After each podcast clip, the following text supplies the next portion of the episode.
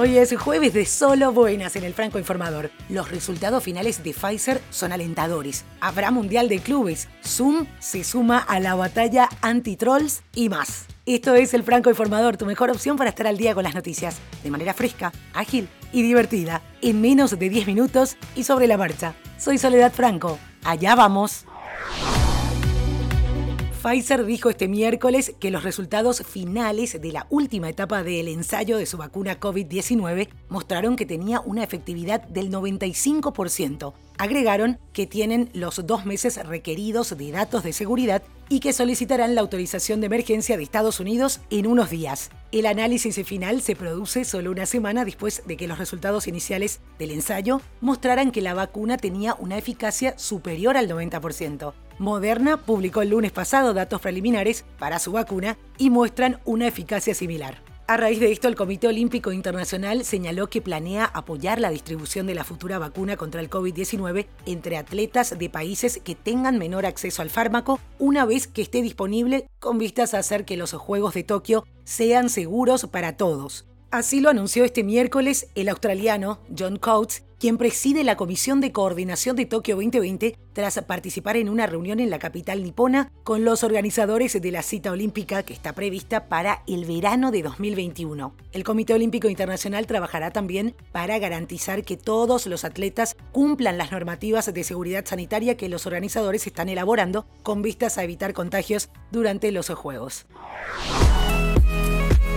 Y ahora Zoom se pone manos a la obra para mejorar el sistema de gestión de trolls invitados no deseados. Hay dos nuevas herramientas. Una sirve para localizar si se ha compartido el enlace de la reunión en sitios públicos. En caso de localizarse el enlace compartido, se notifica por mail al creador de la reunión de forma que pueda tomar medidas ante posibles intrusiones. La segunda ya existía, solo que ahora se pone a disposición de todos los participantes en una videollamada. Es un botón para solicitar la moderación de posibles trolls que formen parte de una reunión. Quiero hacer una pequeña pausa para decirte que este podcast es producido por La Podcastera. Desde ahí pueden ayudarte a crear tu propio podcast. Si además de escucharlos querés que te escuchen, si tenés algo importante que comunicar, si sos experto o experta en tu área, podés tener tu podcast y transmitir tus conocimientos, vender tus productos o servicios al mundo entero. Podés contactar a lapodcastera.gmail.com en todas las redes sociales también y solicitar una asesoría gratuita por ser oyente del Franco Informador. Dicho esto, seguimos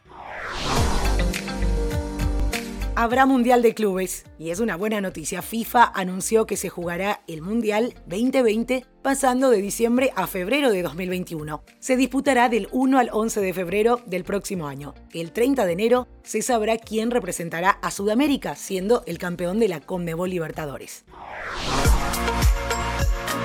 Y hablando de fútbol, pasaron las primeras cuatro fechas de las eliminatorias sudamericanas para el Mundial de Qatar 2022. Hay tres selecciones que dieron el salto y quedaron bien posicionadas en el arranque. Brasil es el único con puntaje perfecto, dos unidades. Argentina lo sigue con 10 puntos. Ecuador aparece en el tercer lugar con 9. Paraguay y Uruguay sumaron 6 unidades, pero la albirroja figura cuarta por mejor saldo de goles. La Vino Tinto salió del fondo de la tabla con sus primeros tres puntos y dejó en ese sitio a Perú y Bolivia con uno uno de los dúos más emblemáticos de la cultura pop regresa a la pantalla grande. El martes pasado, Warner Brothers reveló el primer avance de Tom y Jerry. El trailer, cuyo link te dejo en los detalles del episodio, muestra la historia impredecible y estrafalaria que la pareja está a punto de experimentar, así como el elenco que incluye a Chloe Grace Moretz, Michael Pina, Rob Delaney, Ken Jeong y Colin Jost. Tom y Jerry está programado para ser lanzado el 5 de marzo de 2021. Y la música viene hoy con Mariah Carey, quien se propone a resucitar Oh Santa, junto a nada menos que Ariana Grande y Jennifer Hudson, porque es su segundo mejor villancico después de All I Want for Christmas Is You. Mariah anunció a través de Instagram un especial navideño que podrá verse en Apple TV a partir del 4 de diciembre. Mariah Carey's Magical Christmas Special y promete actuaciones musicales, dinámicas coreografías y animaciones innovadoras. Y esto es todo por hoy, ya estás al día con las noticias. Te agradezco por hacer del Franco Informador parte de tu rutina diaria de información. Te espero nuevamente, mañana a primera hora.